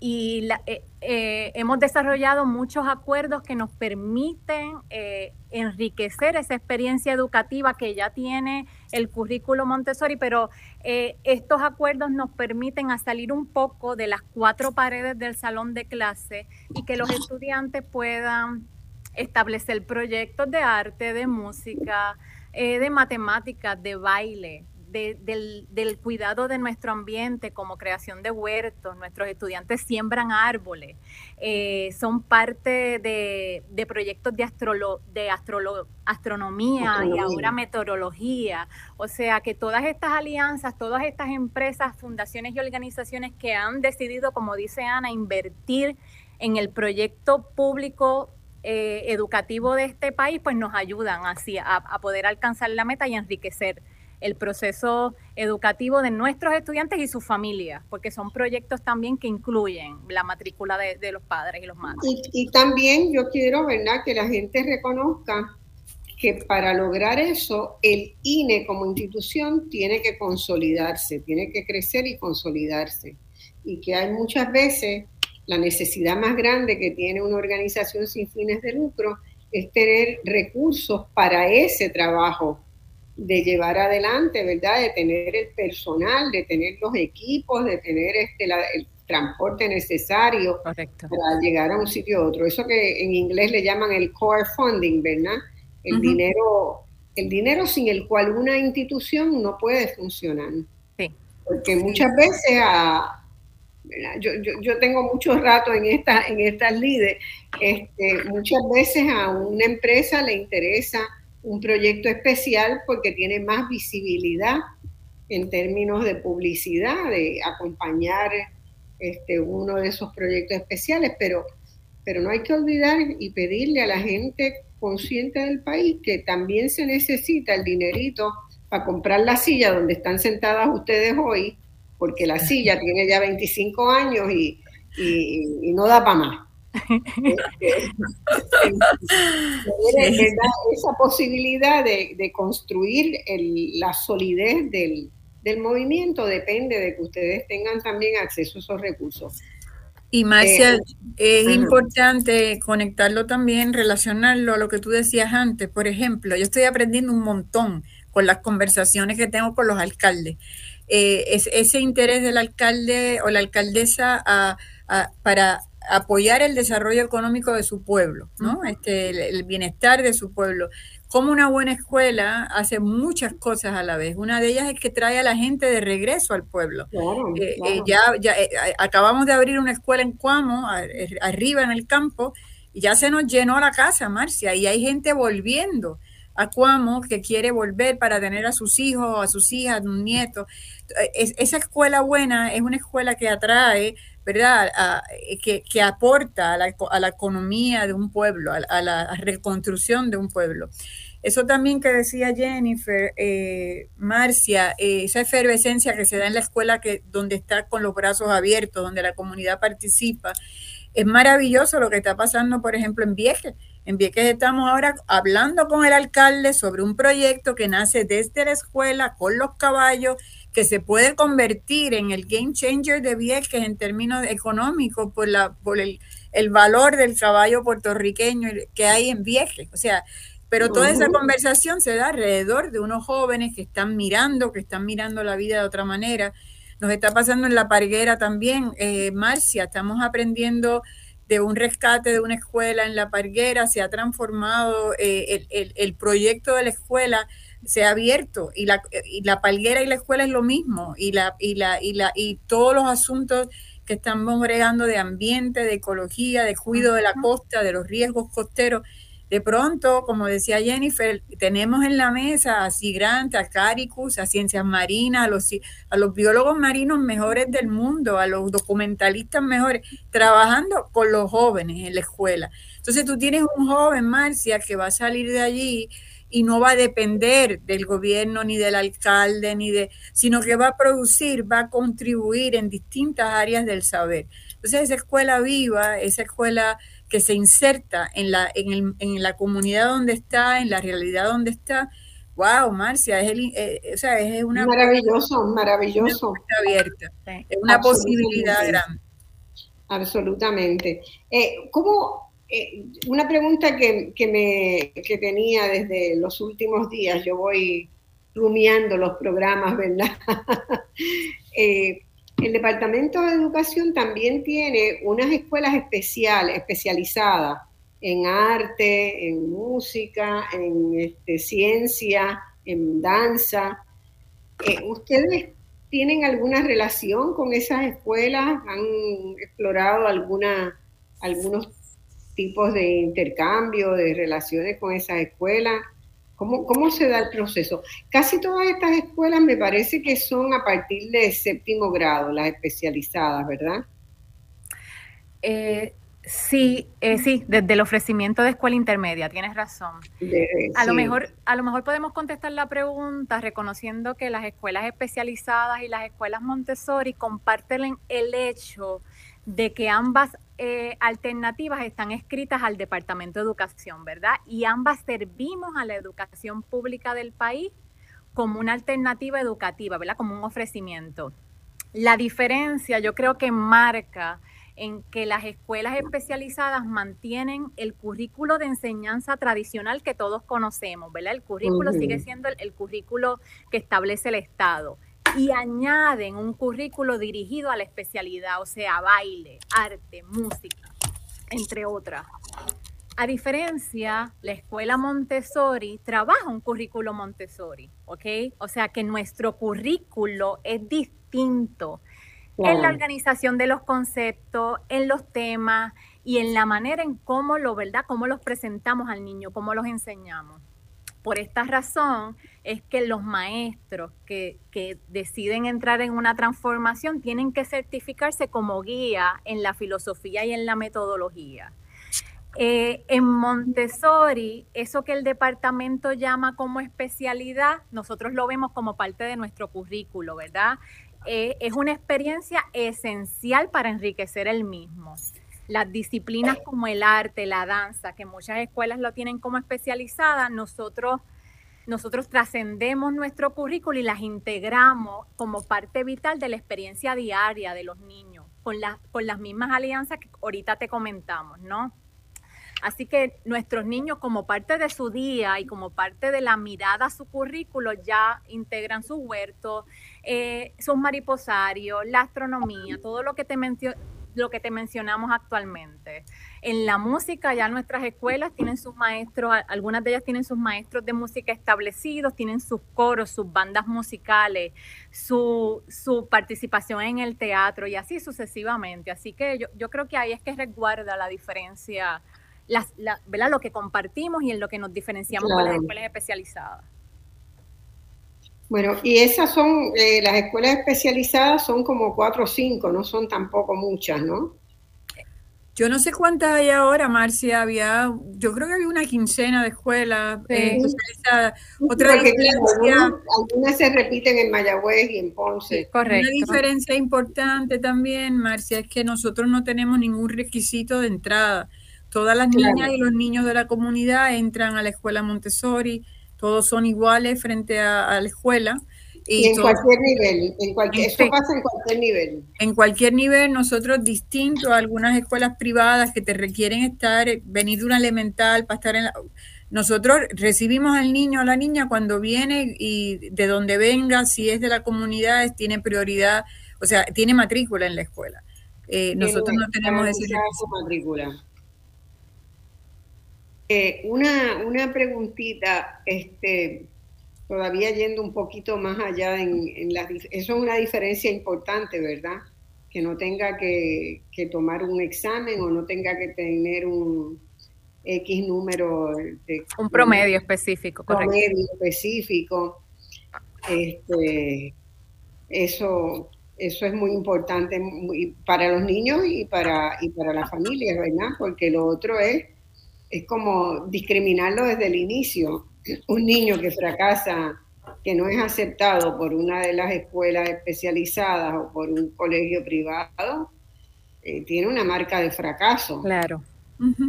Y eso tiene un peso psicológico en el niño niña o en la familia y en la familia también.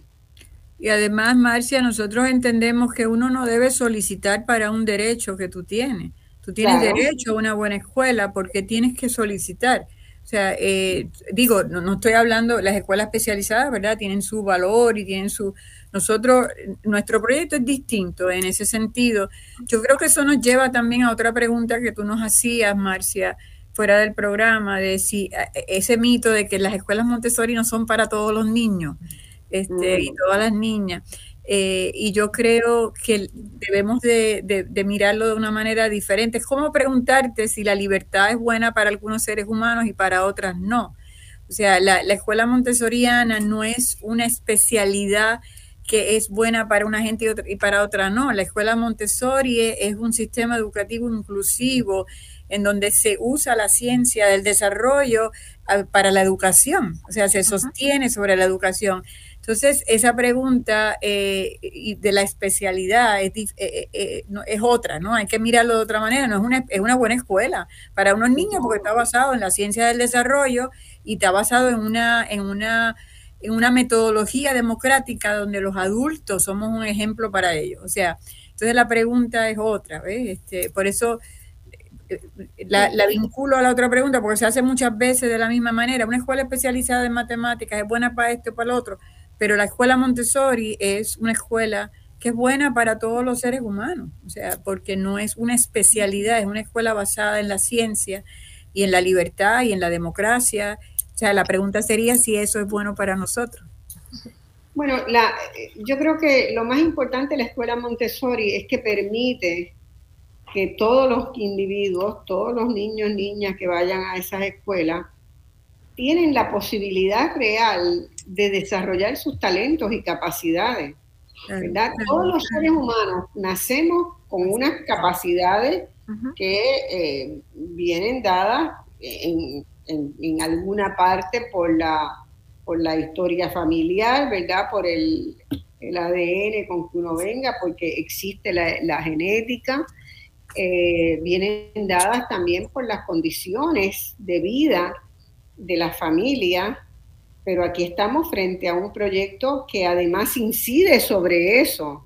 No solo sobre el niño, sino que incide en mejorar las capacidades de la familia, las capacidades para argumentar, para analizar, para evaluar, eh, que van desarrollando todas las familias cuyos niños están en una escuela Montessori.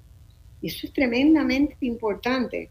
Es tremendamente importante para el desarrollo de Puerto Rico más allá que tremendamente importante para un niño en particular. Pero queda entonces la pregunta, siempre la gente, a mí me la ha hecho, bueno, pero ¿y, cómo de, alguna manera se miden los niños Montessori? Y yo tengo que preguntarte, en las mediciones que se hacen de, de ausentismo, por ejemplo, el problema de ausentismo que tienen casi todas las escuelas tradicionales, públicas y privadas. ¿Qué pasa en Montessori? ¿Cómo están esos datos? Sí, nosotros usamos, nosotros tenemos métricas básicas, presencia en la escuela, ausentismo o no ausentismo, eh, aprenden a leer, escribir o no, eh, eh, se conducen de una manera saludable en términos de la paz, o sea, de la conducta de paz en el ambiente, se gradúan, no se gradúan, siguen su camino, encuentran su vocación. Esas son nuestras métricas.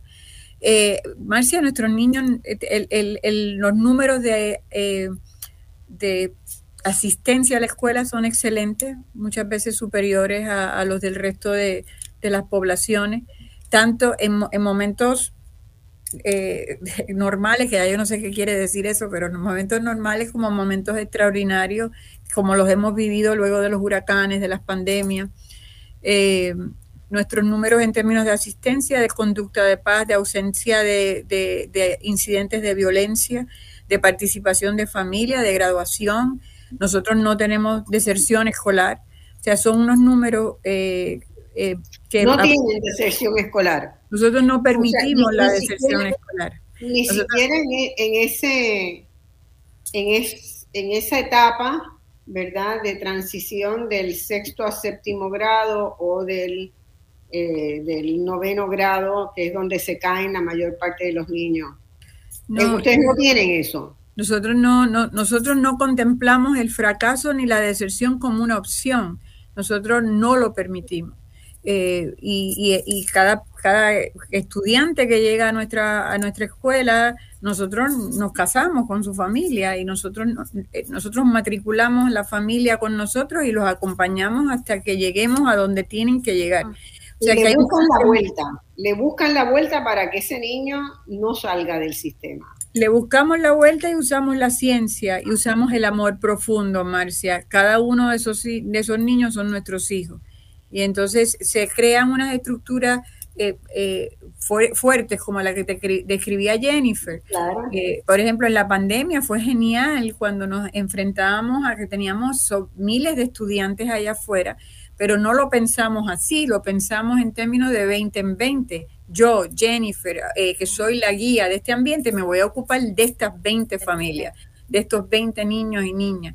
Y esos niños y niñas recibieron sus cajitas viajeras con sus materiales, con, su, con, su, con, las instrucciones. Eh, y yo me reunía con esas 20 mamás y esos 20 papás y abuelas y abuelos. No sé si me explico, Marcia. O sea, es un compromiso, es un compromiso eh, grande, pero se lleva a nivel personal, a nivel de, lazos fuertes entre la guía, sus madres, sus padres, sus estudiantes. Si yo me ocupo de esos 20 como si son mis hijos, ellos no se van a ir de la escuela. Además de esa otra escuela que te describe Jennifer, yo estoy trabajando mucho ahora en la escuela de Lajas, en la escuela de Vieques, en la escuela de Ciales, Patilla, y esos jóvenes, Marcia, están llenos de proyectos. O sea, imagínate en Lajas, eh, Marcia, ha nacido un proyecto que de los estudiantes que sale de la pandemia, que ellos durante la pandemia se reunieron en estos sitios abiertos en la parguera, luego rescatan la escuela donde se reunían y ahora están diseñando con los arquitectos de aquí de la UPR el taller comunitario con Edwin Quiles y Elio Martínez, están desarrollando con sus estudiantes ambientes sin paredes. ¿Por qué ambientes sin paredes? Porque ellos dicen que ellos no quieren que los vuelvan a mandar a su casa, Marcia. Y si tiembla la tierra o si viene otra pandemia o cae un meteorito en la tierra, ellos quieren tener un sitio en su... Y ellos han diseñado, eh, no sé si me explico, esos jóvenes, Marcia, esos jóvenes no se van de la escuela porque es su escuela, la están construyendo. y eso es un ejemplo que te podría dar de las otras de muchas otras. Muy bien. Bueno, vamos a, a, una pausa y les recuerdo que cuando volvamos estamos ya en el último segmento y están invitadas las preguntas a partir de las menos cuarto por ahí pueden hacer sus preguntas porque este no, solamente quiero yo conversar con, estas dos grandes figuras, sino que estoy segura que muchos padres y madres tendrán mil preguntas para hacerle. Eh, pueden conseguirnos por el 787-292-1703, 1704 o 1705. Desde las menos cuarto volvemos de inmediato.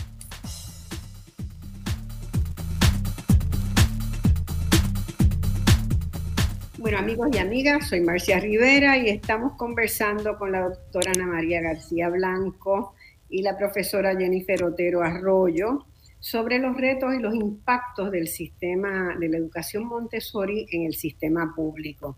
Ha sido una conversación exquisita, exquisita, eh, porque nos abre sobre todo una luz en un túnel muy largo y muy oscuro que ha sido el sistema educativo público. El sistema educativo ha estado plagado hasta de elementos de corrupción de sus más altas figuras. Y, es un momento de esta conversación, a mí me da esperanza, me da la posibilidad de pensar que sí se puede llegar a tener un sistema educativo completo. Imaginemos a Puerto Rico donde todas las escuelas sean escuelas Montessori. Eh, eso es para mí una, no es una, no es una ilusión, es una quimera factible. Pero para ello, yo había dicho que es muy importante que podamos apoyar el proyecto del INE, del Instituto, eh, del, Instituto de la Nueva Escuela, porque es quien está gestando ese proceso y llevándolo adelante. Y eso se puede hacer con donaciones, con voluntariado, con apoyar, ¿verdad?, en expresiones públicas. la política proescuela, este, salvaguardando la escuela pública como un bien común, eh, hablando con maestros y maestras para exhortarlos a que se animen a, a pedir participar en este movimiento. Pero también hay una cosa que yo descubrí, según hay un festival casal próximamente, hay un Montessori Fest que está a la vuelta de la esquina y no hemos hablado de eso. Este, ¿En qué consiste ese Montessori Fest? Que supongo que será tan importante como el Festival Casals. Eh, gracias, Marcia, por la comparación. Bueno, viniendo de ustedes, estoy segura que estará a la altura el Festival Casals y yo creo maravillosa. Sí, no, y lo decimos con mucha alegría porque tiene que ver con la celebración del magisterio, de, de, las familias comprometidas y de la niñez de este país. Así que sí, estoy de acuerdo contigo. Eh, Jennifer, el Montessori Fest. Vale, como dice Ana, eh, Marcia, queremos celebrar, queremos bailar con nuestras familias, con nuestras comunidades. Venimos de años muy difíciles, donde hemos mantenido la vara alta de ofrecer una educación de excelencia. Así que ese día se pensó con nuestros aliados como Tito Hermes, Silverio y toda la gente que nos acompaña año tras año a estas celebraciones, se pensó desde el punto de vista de poder compartir tiempo de gozo con nuestras familias. Así que están invitados todas las comunidades escolares. Nuestras escuelas estarán presentando su historia de cómo llegaron a este proyecto y lo que han alcanzado desde su escuela. Así que eso va a estar, es el, yo creo que es el corazón de, de, la actividad, poder compartir con todo el que llegue cómo nuestras escuelas han evolucionado, desde verdad, desde sus comunidades escolares. Eh, también, repíteme la fecha y dónde y horario. 6, de mayo, el sábado 6 de mayo, desde las nueve y media de la mañana en el, en el Parque Agroturístico en Dorado. Así que todos vamos para Dorado, eh, los estaremos esperando. Ahí también nos estarán acompañando todos nuestros aliados, o sea, toda esta gente que ha decidido invertir en nuestro país también estarán allí celebrando a cada familia. Así que estamos deseosos que llegue el día y los esperamos a todos ese día. Estamos celebrando, Marcia, ese abrazo grande que nos han dado eh, amigos y amigas como para la naturaleza, lo que te explicaba ahorita de Sigran, Caricus, Ciencias Marinas, allá en La Palguera, que ahora se extiende a otras escuelas. Eh, esos aliados y aliadas, los astrónomos del mundo van a estar allí. Hemos invitado a la familia que nos ha ayudado, que nos ha acompañado en este, en este caminar, las fundaciones que nos han apoyado durante todos estos años, la Fundación Banco Popular, Ángel Ramos, Segarra, entre otras, ¿no? Liberty, etcétera. Vamos a estar allí celebrando desde la historia de cada escuela. Tito, eh, eh, Tito está a cargo del programa y el programa es maravilloso porque es un programa artístico que integra los talentos de la comunidad.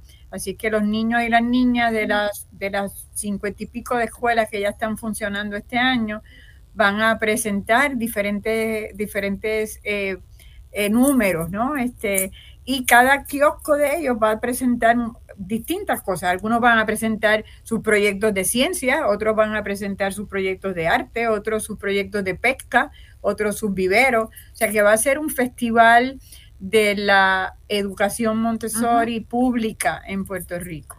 Y, eh, estarán vendiendo, o sea, habría la posibilidad también de hacer donativos a través de comprar comida, comprar este productos ahí. Claro que sí, Marcia. Sí, también es una, es una oportunidad para, para el recaudo de lo que tú bien mencionabas ahorita, ese esos fondos libres y amables que nos permiten a nosotros seguir colaborando eh, y, y, atendiendo el crecimiento del proyecto. Así que sí va a ser una oportunidad para, para, para donar al movimiento. O sea que lleven su chequera virtual bien, bien, este, que no se quede sin batería. Así mismo. Mira, Marci, vamos a tener eh, chefs de renombre eh, cocinando para nosotros gratuitamente, que también son, se han hecho aliados nuestros. Y algunos de los ayudantes de los chefs son jóvenes eh, de las escuelas que ya han mostrado interés en ser chefs en un futuro. Así que vamos, van a pasar muchas cosas a la vez el 6 de mayo en ese maravilloso lugar de Dorado. Bueno, nosotras vamos a seguir haciendo un redondeo del, del programa, pero ya invito a, la, a las personas que quieran llamarnos a que se comuniquen con, con el control que nos pasa las llamadas por el 787 es 787 se me olvidó. 292-1703 292-1703 1704 eh, es que estaba en simultáneo abriendo mi celular y entonces se me confundieron los dos números. Eh, vamos a, a, ver si ya tenemos si ya tenemos llamadas del control. Que el control no las pase si ya tenemos llamadas. Eh, si no, nosotras seguimos hablando aquí mientras se generan las llamadas porque, bueno, ¿qué más les queda decir a ustedes? ¿Qué más quieren decir? Aprovechar esta oportunidad para redondear.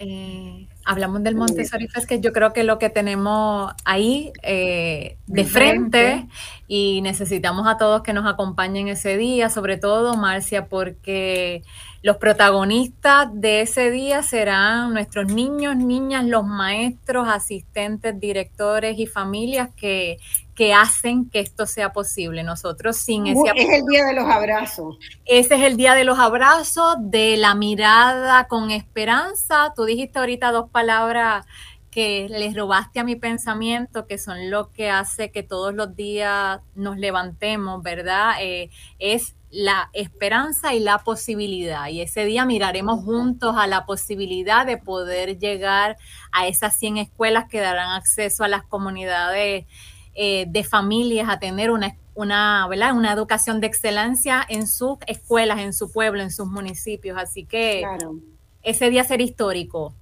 Bueno, tenemos una llamada por ahí que le pido al control que nos pase. Sí, buenas tardes. Eh, mi pregunta es cómo el sistema trabaja. ¿Quién nos habla? ¿Quién nos habla?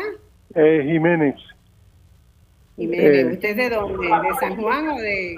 Eh, actualmente vivo en Arecibo, pero soy natural de Juncos. Ok, perfecto. Bueno, Jiménez, díganos. ¿Cómo el sistema, gracias por la oportunidad, y cómo trabaja el sistema, la diversidad funcional desde personas con síndrome de Down hasta los llamados superdotados. Ah, pues tremenda pregunta, importante. ¿Quién quiere? Jiménez, gracias. Eh, Jiménez, eh, el proyecto, el, el sistema montessoriano es un sistema inclusivo. El regalo grande que nos hizo la doctora María Montessori fue que ella trabajó con estudiantes de diversidad funcional.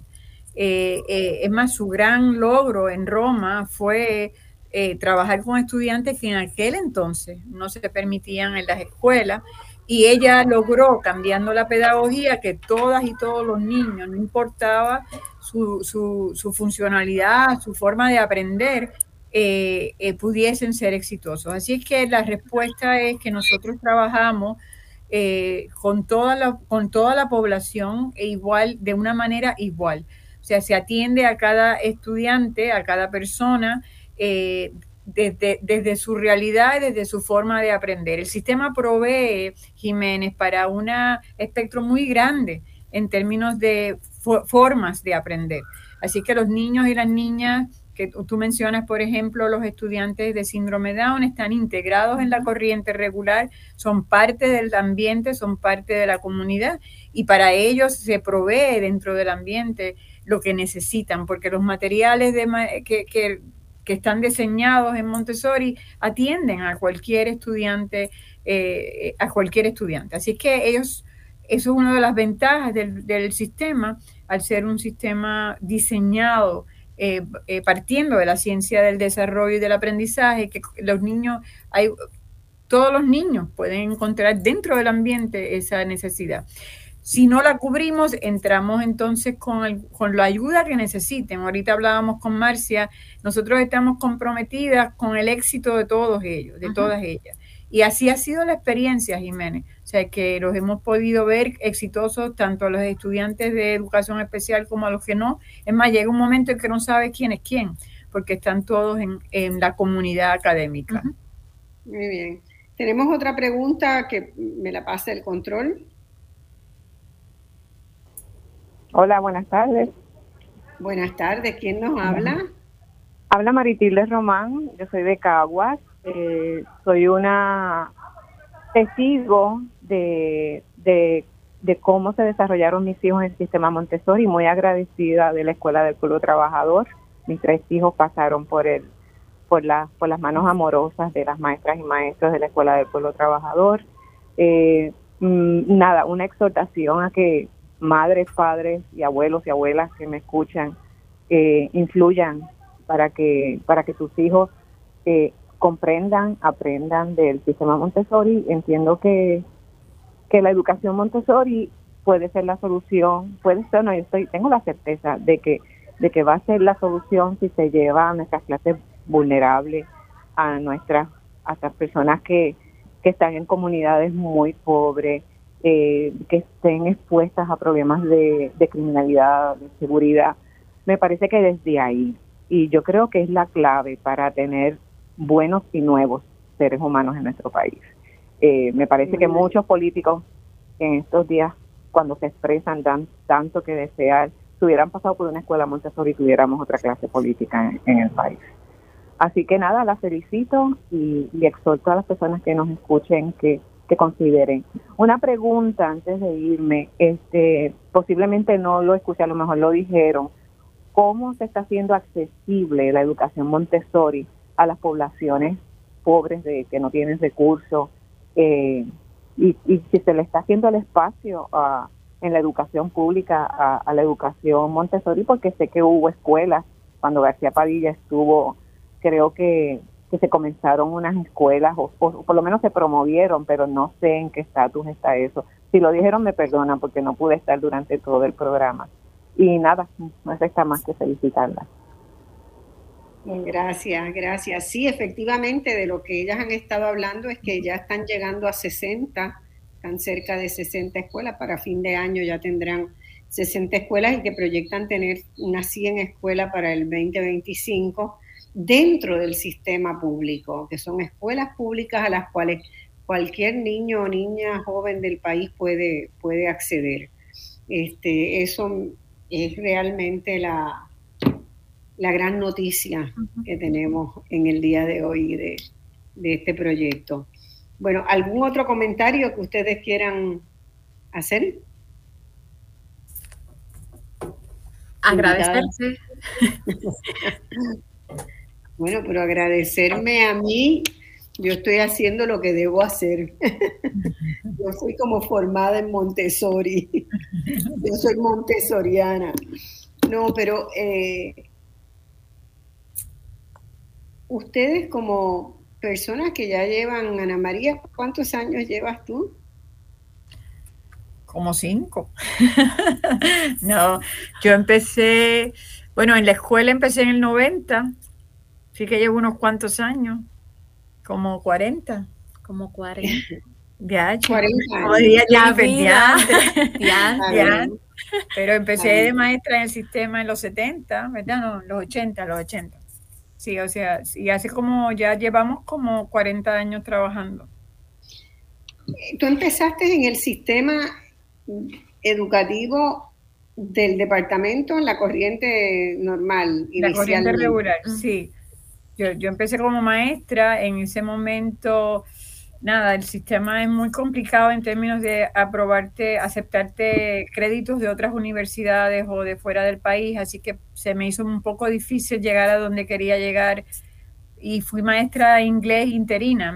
yo estaba como en tres escuelas en Guaynabo. ¿Y a dónde tú querías llegar? Eh, yo quería, en ese momento yo quería ser maestra de español de escuela, de una escuela en Puerto Rico. Eh, luego, me, cuando me adentro en la lucha comunitaria de Juan Domingo, pues queríamos llegar a una buena escuela para los niños de Juan Domingo. Yo solicité por mucho tiempo trabajar allí como maestra, pero nunca pude entrar.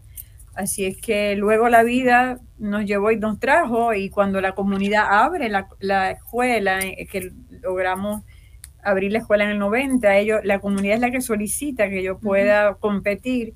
Y te digo graciosamente, Marcia, que yo creo que yo entré porque más nadie quería trabajar allí. que gracias a Dios no tuve que competir con nadie. Así es que eh, mi primer trabajo fue bastante. O sea, ya, tú tenías tu doctorado en educación de Harvard y todo. Sí, eso es así, Marcia. Y gracias a Dios nadie más fue a la entrevista y yo pude entrar. Y entonces yo traía mis credenciales, yo estudié no solamente el doctorado, yo, o sea, cuando la comunidad me dijo en el 1987, prepárate para que dirijas la escuela, pues yo me preparé, me fui a estudiar eh, administración y dirección de escuela. Yo tengo un certificado que yo lo podría usar en cualquier estado, pero aquí pues fue difícil por los requisitos particulares.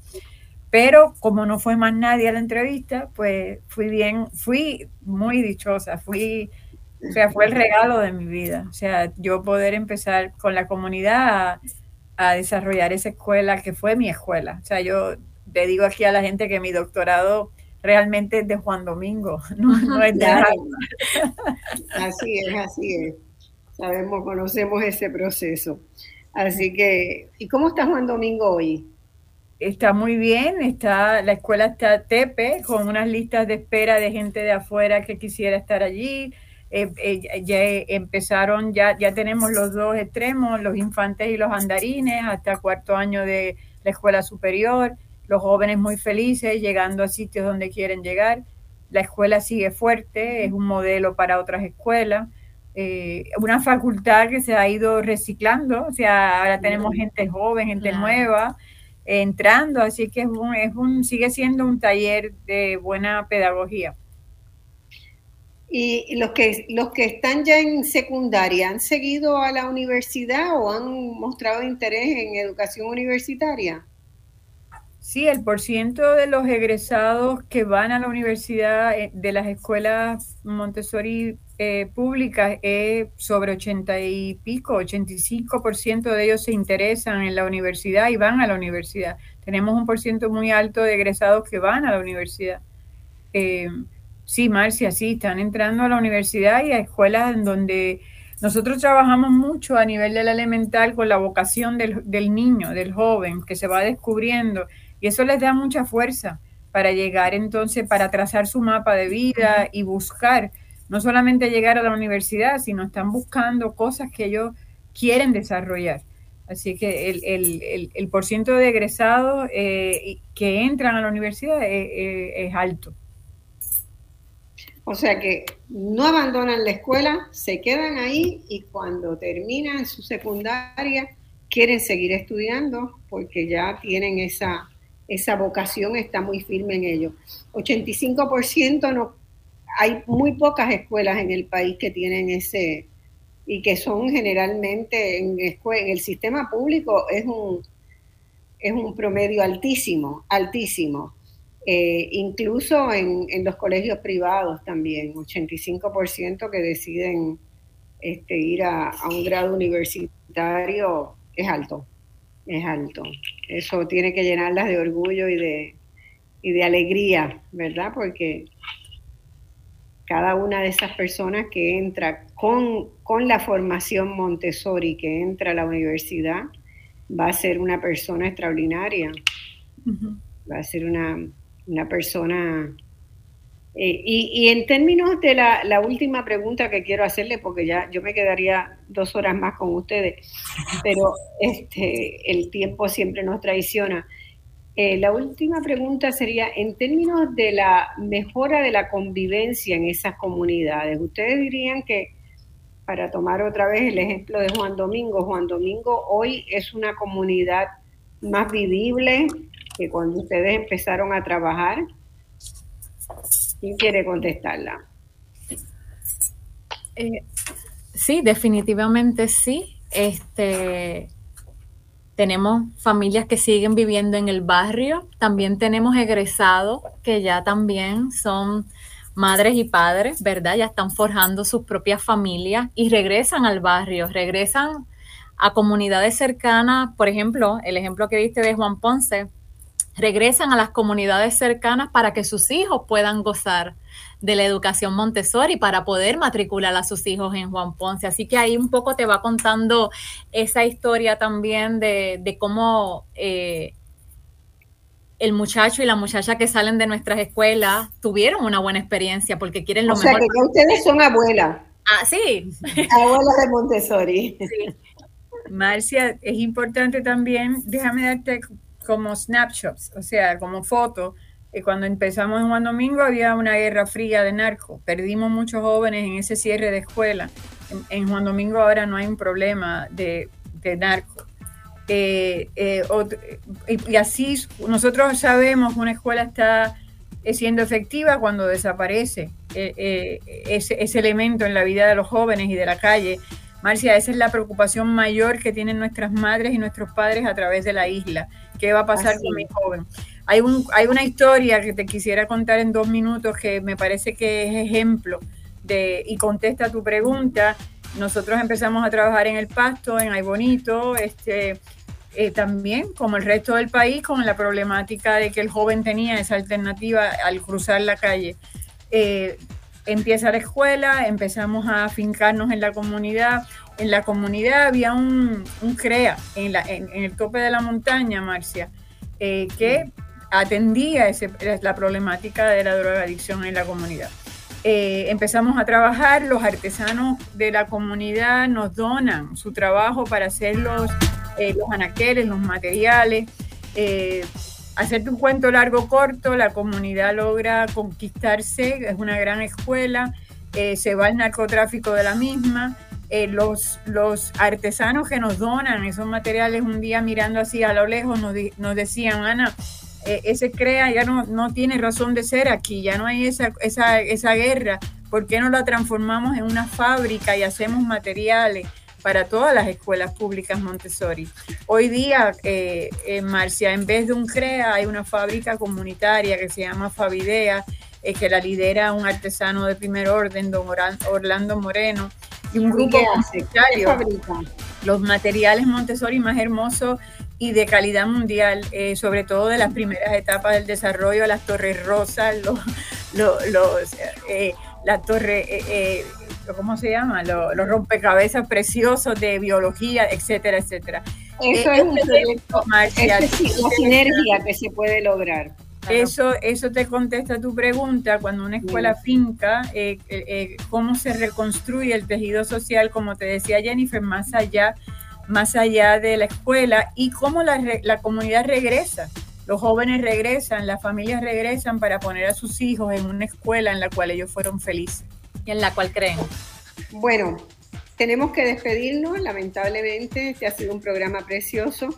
Yo les auguro que tendrán muchos buenos problemas, porque con esta trayectoria y con esta capacidad de manejar un proceso de, de enseñanza y a la vez manejar, ¿verdad? Un proceso de crecimiento institucional no es fácil no es fácil, por eso necesitan todo el apoyo que Puerto Rico pueda darle.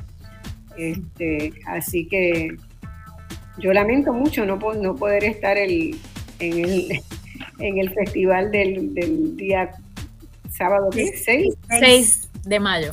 Del 6 de mayo, que es ya el próximo sábado. Lamento muchísimo no estar ahí, pero, pero estaré presente de muchas formas. Gracias. Y todo lo que ustedes hagan. Les agradezco a nombre del pueblo de Puerto Rico, de verdad. Muchas gracias. Hasta el domingo próximo.